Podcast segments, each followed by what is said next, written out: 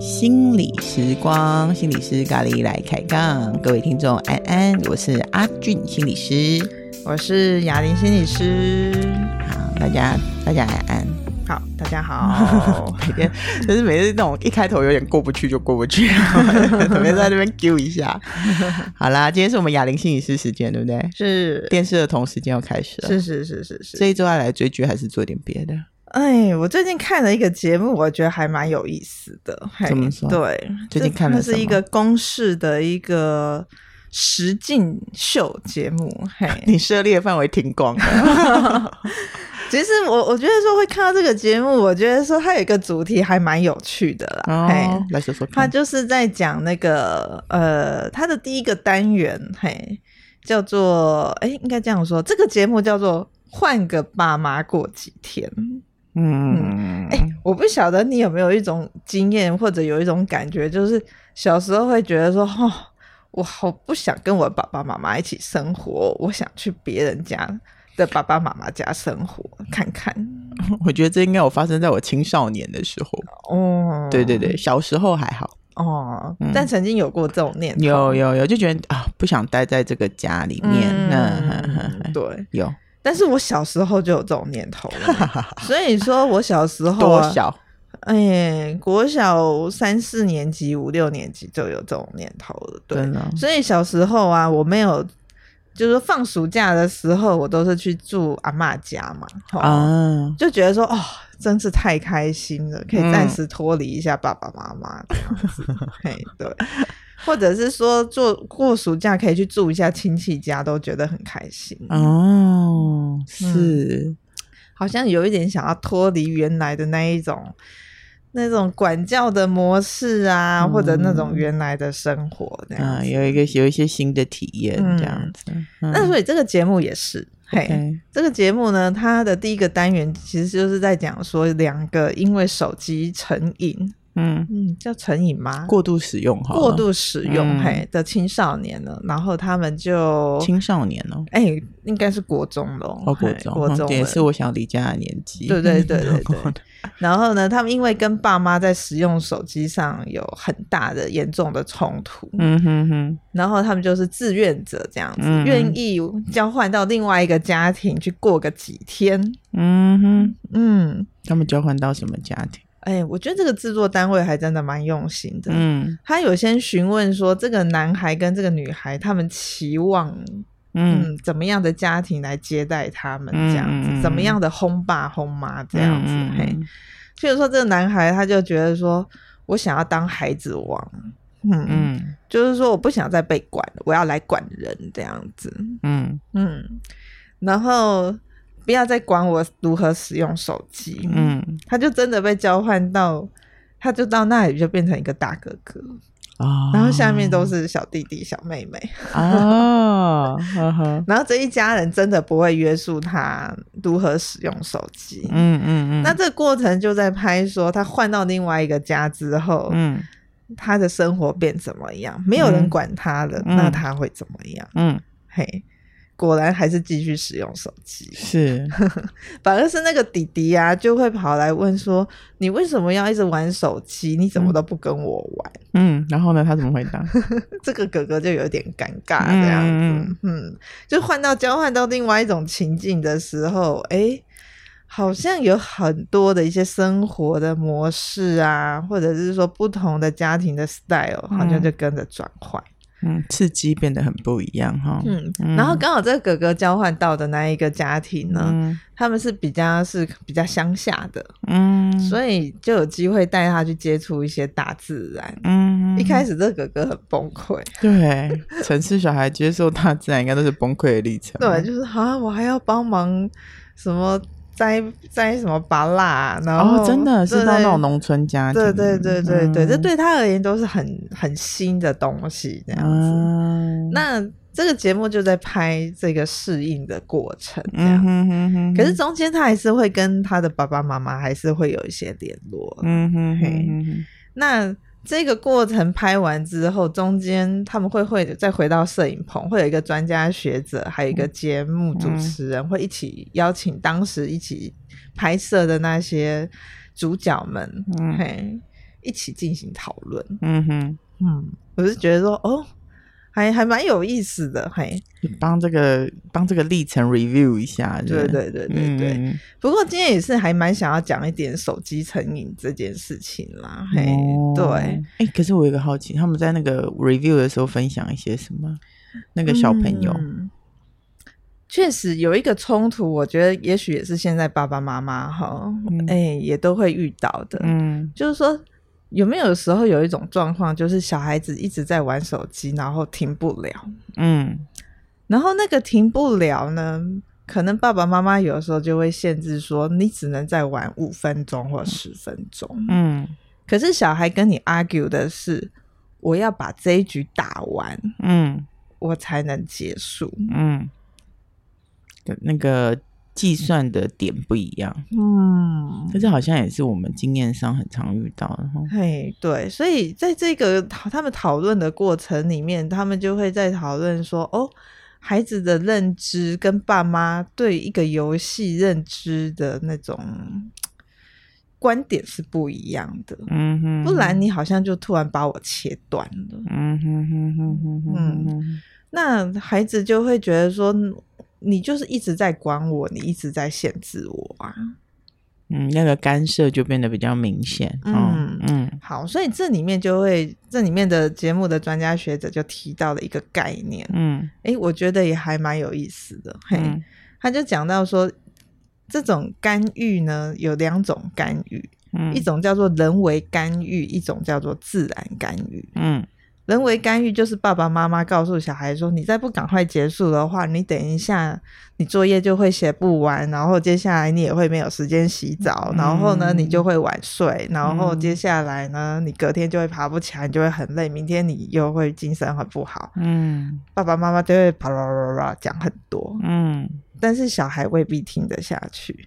对，这叫人为干预。好，那自然干预就是。小孩要自己撞到墙了，才会知道说，对，我太晚睡了，嗯、然后我隔天我自己爬不起来，嗯，然后我作业也写不完，嗯，哦，这就是小孩自己的亲身体验，嗯，很累的那种感觉。嗯，小朋友也许有时候他们会需要透过这种自然干预，嗯，他才会自己的体验，对，才知道说、嗯、啊，对耶。好像印证了爸爸妈妈说的，嗯，我觉得这个要很有技巧，嗯嗯，所以就是说，在那个放手还有拿捏之间，嗯，我我在猜很也是很多爸爸妈妈的为难吼，我觉得是，尤其是现在看到一些会有那种，嗯，就来我们这边，通常都已经是什么方法都感觉有一点。没有太大的作用嘛？嗯，可是我觉得那会是在前期就有一些状况诶，嗯、那并不是说啊，我用了很多方法，为什么还有他还是没有办法学会啊，或什么的？嗯嗯嗯嗯嗯。那这也让我想到说，暑假的时候，我们我们智商所大家一起带的那个手机成瘾团体，对对对，也是针对家长跟青少年这样子。是那我问你哦，你说你觉得啊？嗯手机成瘾的人口比例大概是多少？瘾哦，嗯，瘾有一些条一些瘾有一些条件呢。嗯，手机人口比例不分年纪，对，百分之二十五。手机成瘾哦，嘿啊，二十五趴，你猜二十五趴呗？好，四分之一没。哦，好，大家都会觉得这个比例很高，嘿，可是事实上真正的比例其实只有百分之三。认真，对。其实没有那么高，可是我们会觉得说，每个人好像都一直在用手机，我们是不是都以为我们成瘾了？哦，所以手机成瘾到底有哪一些条件才是符合成瘾的一些 criteria？你说到成瘾，那真的是我觉得说用那种精神医学的那一种判断来说，应该是真的很严重的。嗯、无时无刻都无法离开手机，嗯、然后你离开的手机，你会出现什么烦躁不安、非常焦虑，嗯、然后你的生活只有手机，没有其他的。嗯、这个有一些比较严格的一个呃诊断标准啦，嗯、嘿，甚至是说你因为这样影响你的生活或者你的精神或者你的情绪，嘿。嗯、哼哼不过我为什么会特别提说这个比例为什么只有百分之三？可是事实上。我们大家都以为说人口比例是很高，对啊，嘿，我们每天都在用手机，嘿，对，好，那就是说，其实我们有很多，好像我们的生活吃喝拉撒睡，好像都在用手机，对啊，这是因为这是一个数位时代，嗯，我们的工作跟休闲都在手机或者在网络上完成，嗯，看起来好像我们好像有一点重度使用手机。可是它真正到距离成瘾，嗯、其实还是有一段距离的。那成瘾是怎样？好，如果说真的是有到成瘾的话，那我们就会看啊，成瘾其实是有一些它的因子的。嘿，哦，还有外部因子哦。对对对对对。Okay 譬如说，嗯，有一些真的是有一些生理上的一些呃原因，譬如说他真的容易有忧郁，还有冲动的特质，这个也都是容易造成成瘾的。嗯，嗯，那成瘾还有一些原因，就是说他是不是一直都是在一个无聊的环境和寂寞的一个成长过程里面？嗯，所以他就要紧抓着一个东西不放。嗯嗯。那当然啦，成瘾有的时候也是一种逃避呀。Yeah. 嗯，对，然后让自己可以离开那种不快乐的感觉嘛。嗯嗯嗯嗯。所以说，你说成瘾吗？呃，网络成瘾或者手机成瘾，这都是已经比较后面的东西了。只要推出一个东西，我们都会说成瘾。嗯。之前有电视出来的时候，也说电视成瘾啊，啊，就是你，就是你。可是我们现在会说我们追剧啊，我们有说我们成瘾吗？没呢，嘿呀，没呢，真正是没呢。对啊，那样呢？所以你看，你你重度使用跟你到成瘾是有很大的区别的。嗯，其实是不大一样的。所以到底来说，这是这个世代对于手机使用的焦虑，对不对？我们还拿捏不出，拿捏不清。嗯嗯，所以好像我们会觉得说，沉迷于网络。旁边的人会觉得有一些担心，其实好像来谈一谈这个焦虑的话，比较像是说，我们好像对于时间是不是有一种失去的某一种掌控感？嗯，你这个再多说一点吧？现在有点抽象。就是说，我们好像看起来好像我们都被手机霸占了，看起来对，对，好像就让我们没办法再去从事其他的事情。嗯哼哼哼，嗯，对。所以好像成瘾，好像我们就会觉得说，我们好像就被手机绑住了。嗯嗯，对。那小那爸爸妈妈当然就会更觉得说，小孩过度使用手机，好像他就没有在做正事。哦，千万别这么说。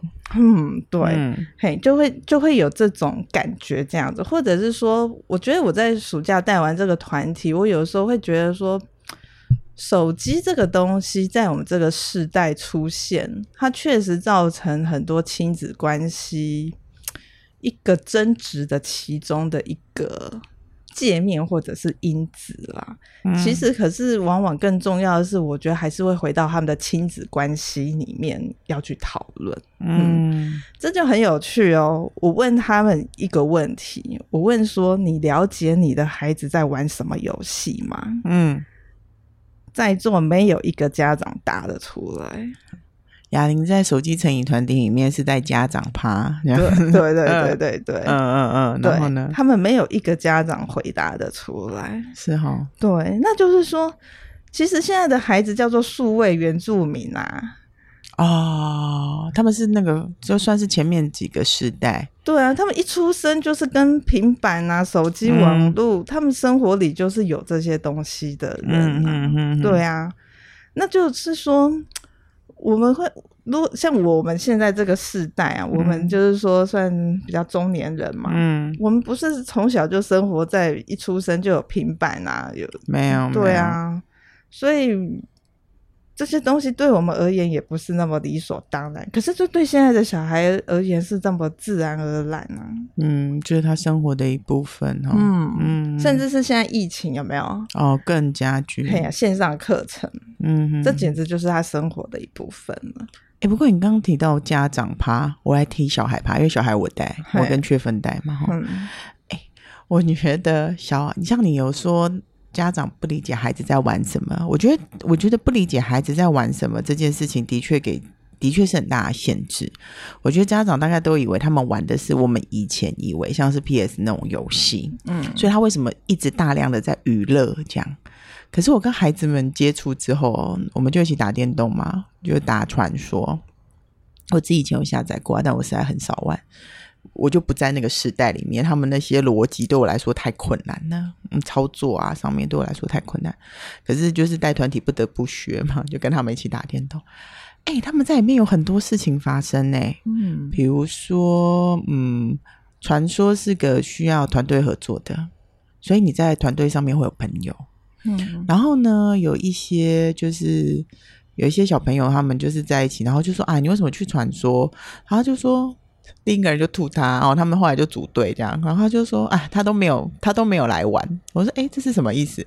他说他每次去传说都是去那个公版那边，嗯，他有点像是聊天室，嗯，去里面交友，嗯，我就觉得说哦，还可以这样是吗？嗯，所以他们在里面完成了很多我们在。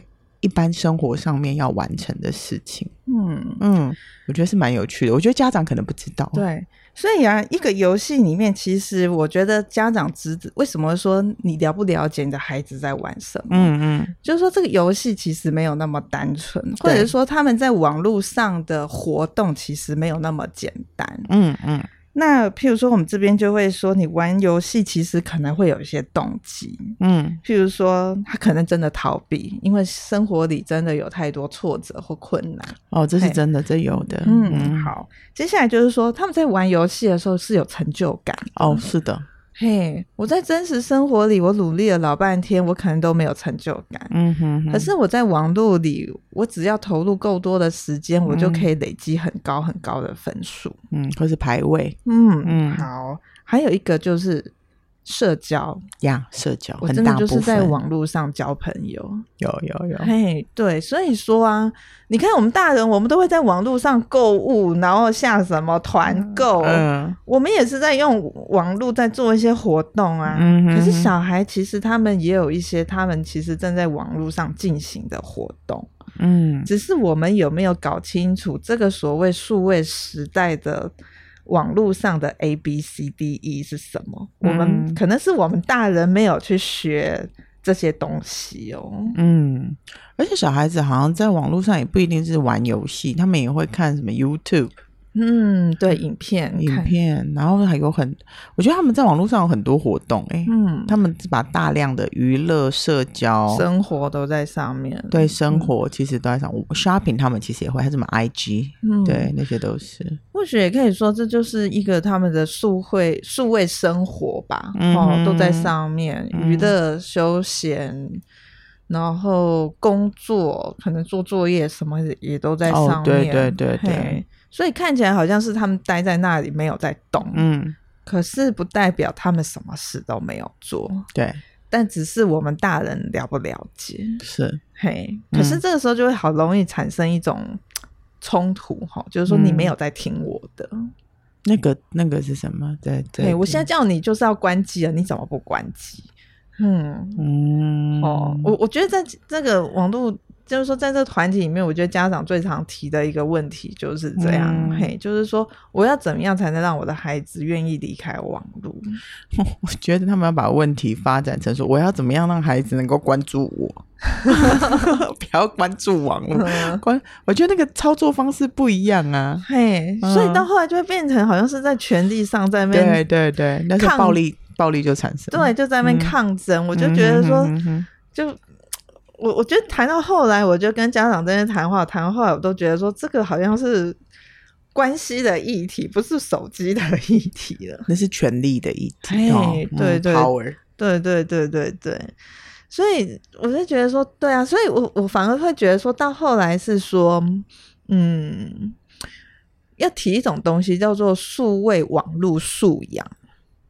嗯，哦，就是大人要去上。对对对，我觉得反而是大人需要去提升诶，嘿，因为孩子他就是在这个世界里嘛。我之前看到一篇文章，我觉得还蛮有趣的。那不如我们就是利用孩子的这个特质，你去要求他做一些东西。是啊，是啊，嘿，譬如说，我就看到他就说，哎，我们接下来要出去旅行喽，嗯，那你就在网络上练习 Google 订房什么的，然后来做一个我们全家要旅行的一个什么。呃，规划好了，嗯嗯嗯，哎，小孩就真的去练习哦，就开始在网络上查怎么订房，嗯、要怎么样规划旅程，然后去哪里玩，然后还要去查资料，嗯哼哼，嘿，然后还要回来用 PPT 跟爸爸妈妈做简报，很猛，很猛，嗯嗯嗯，他就是善用孩子他在网络上做的这些事情嘛，只不过就是说他等于说让孩子有一个 topic。呀，yeah, 嗯嗯，有一个发展的方向，对，引导啦，哈，对对对对对，嗯哼哼，哎、欸，我觉得你提的也是，我觉得家长如果愿意去了解孩子在网络事件的活动，其实就不会那么焦虑，要不然都会被一些社会新闻太吸睛了。嗯，嗯，我都想说，家长会关心孩子们，就是好奇啦，孩子在网络上获得了什么，让他一直想要待在那吗？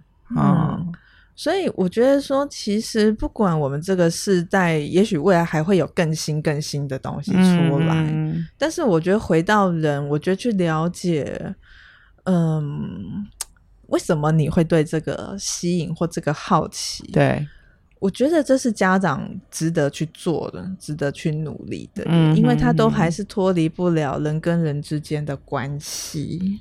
嘿，嗯，还有一个就是说。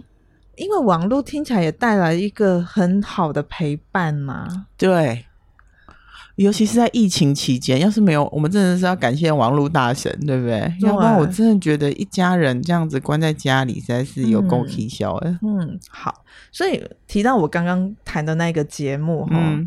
他们后来就是都带孩子去接触大自然，嗯哼哼哼，离开了手机，他们就是说，他们可能还是会忍不住，还是很想玩，嗯、嘿，三不五时就一直很想玩这样子，嗯、嘿。可是带他们去大自然，他们就是有一种更不一样的身体的经验跟接触，嗯哼哼，这个东西，这个陪伴，真的就比手机真的是更吸引人。嗯，所以这真的就是会回到说成瘾的一个条件，其中之一就是说单调而无聊的环境，对，嗯，或者是一个寂寞的感觉，因为我寂寞，嗯、而我又觉得我不知道我要有什么可以陪伴我，嗯，那手机就当就是一个很好的陪伴的一个对象啊，嗯，那我知道了，哦，原来我还有其他的选择，我可以去接触大自然，嗯。哎，是不是生活的选项就变多了？嗯哼哼哼哼哼哼，嗯，而且总夸的来说，就是，嗯，成瘾的条件其实是蛮高的。嗯，真的去好好 review，就像你讲，去看看孩子们为什么要用手机啊，会发现其实他们用手机的时间其实也没有我们想象中的那么恐怖。嗯嗯哼哼哼哼。我我记得以前很有趣，那是很很多很多很多年前了。嗯、嘿，那一次我们有一个大学同学的聚会，嗯，然后我那同学就说他要提早走，嗯，我说为什么？嗯，他说他要去，他魔兽要上线了。那是很多年前的一个游戏，叫做魔兽，对，那好有名哦。对，然后他们就是魔兽下面就会有很多很多的工会嘛，嘿，对，然后他们就是时间约好了，他们就要上线这样子。对对对。哎，你看，这对他而言也是一个很重要的社交生活。哎，时间到了，他就要把我们丢下来，他要去参加另外一个团体。哎，也不能说要把我们丢下来，他要参加另外一个约啦。对啊，他就有另外一个揪在那边嘛。对啊，如果他说他要去跟他爸妈吃饭嘛，大概也放了他。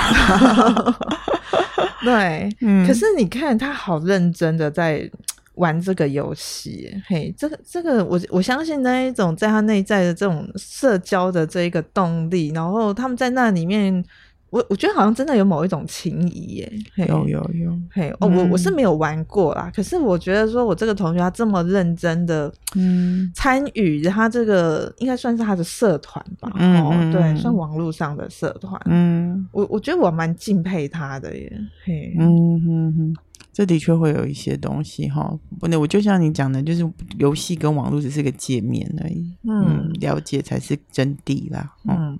所以真的就是在提到说，嗯，谈到这个网络或者是这一个手机成瘾的时候，我我我都会觉得说，其实都还蛮值得，就是先去了解孩子在玩什么。嗯哼哼，必要时我觉得你也可以跟孩子一起玩，嗯哼，你才会知道说那个吸引他的是什么。嗯哼哼，嗯，对。也算是一种对孩子的接触了，嘿，嗯，说不定你会玩的比孩子更起劲哦。我觉得有有机会哦，哈，嗯，所以我觉得真的是这种东西，其实还是可以再多做几个哈。我觉得那叫做世代连接吧，哈，怎么把那个连接把它连起来，蛮重要的。嗯、对，嗯、我觉得对我们这个世代，对啊，你看，就像说我我是一个很爱看电视的人，嗯、嘿。可是我有因为这样子成瘾吗？嗯，嗯，好，可是一定都会时代都会有一些随之推出来的越来越新的东西。嗯嗯嗯嗯。可是能不能看到这一个人他在他的生活里，他本质上他所遭遇到的困难？嗯，我我举个例子好了，就是说以前我在服务的大学好了，嗯、嘿，那个时候，嗯。网络本来就是已经是很普及了，嗯、嘿，对。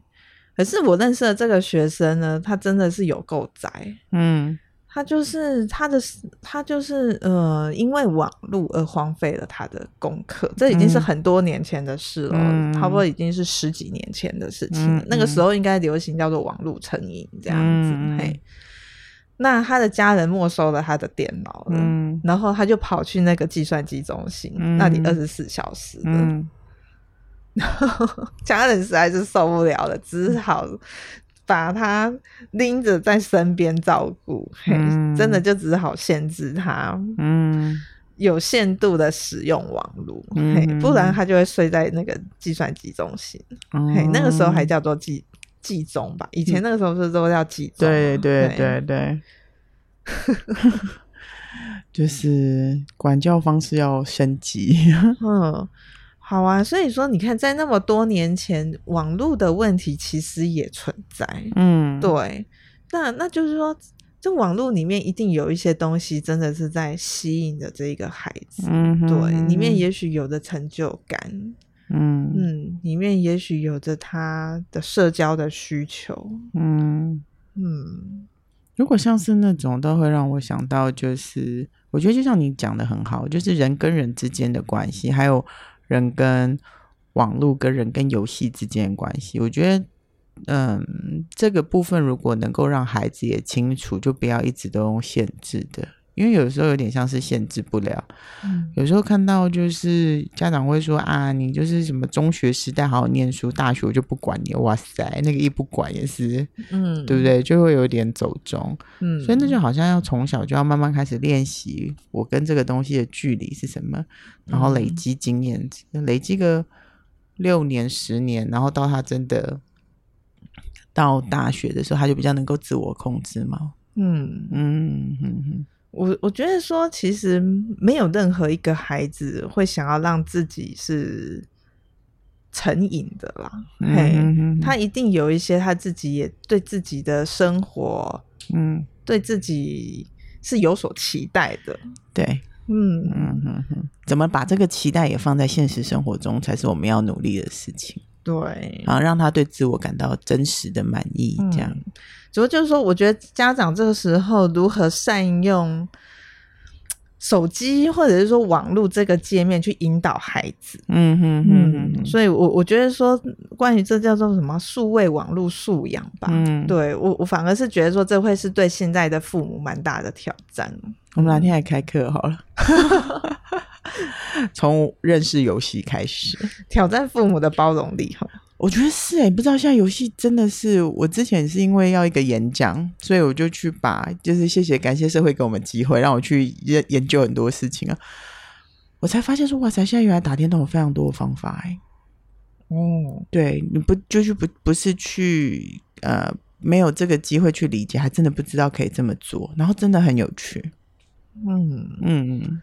之后可以来开。你说像 VR 这种东西？不是不是，它就是有好多个界面。然后其实如果我们对每一个游戏界面都很熟悉，比如说像 Steam 嘛，然后呃 PS 现在出到五了嘛，然后还有 Switch，然后手机，嗯，然后它是有很多不同的层次的。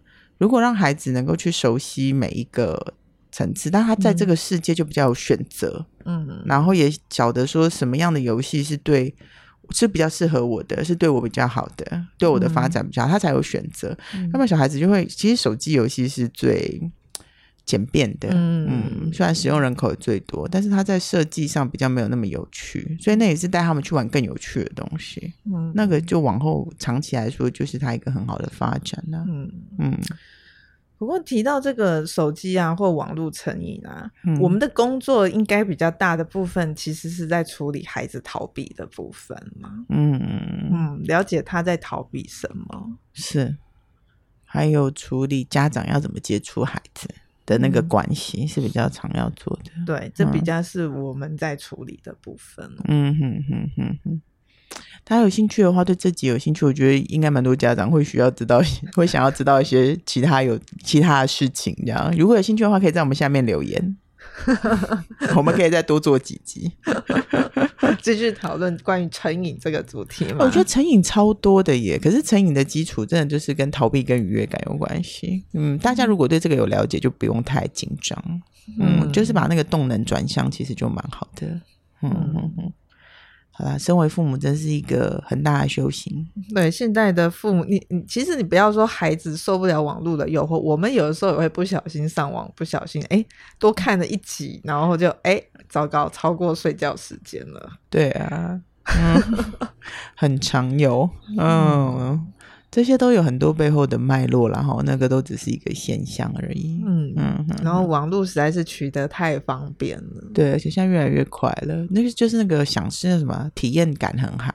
嗯嗯，怎么样让这个好的体验感也在其他地方发生？我觉得是蛮重要的。嗯，好呀，看看之后有没有机会，我们继续再来谈。嗯，好哦，那我们今天就先到这哦。好，好，谢谢大家，拜拜，嗯，拜拜。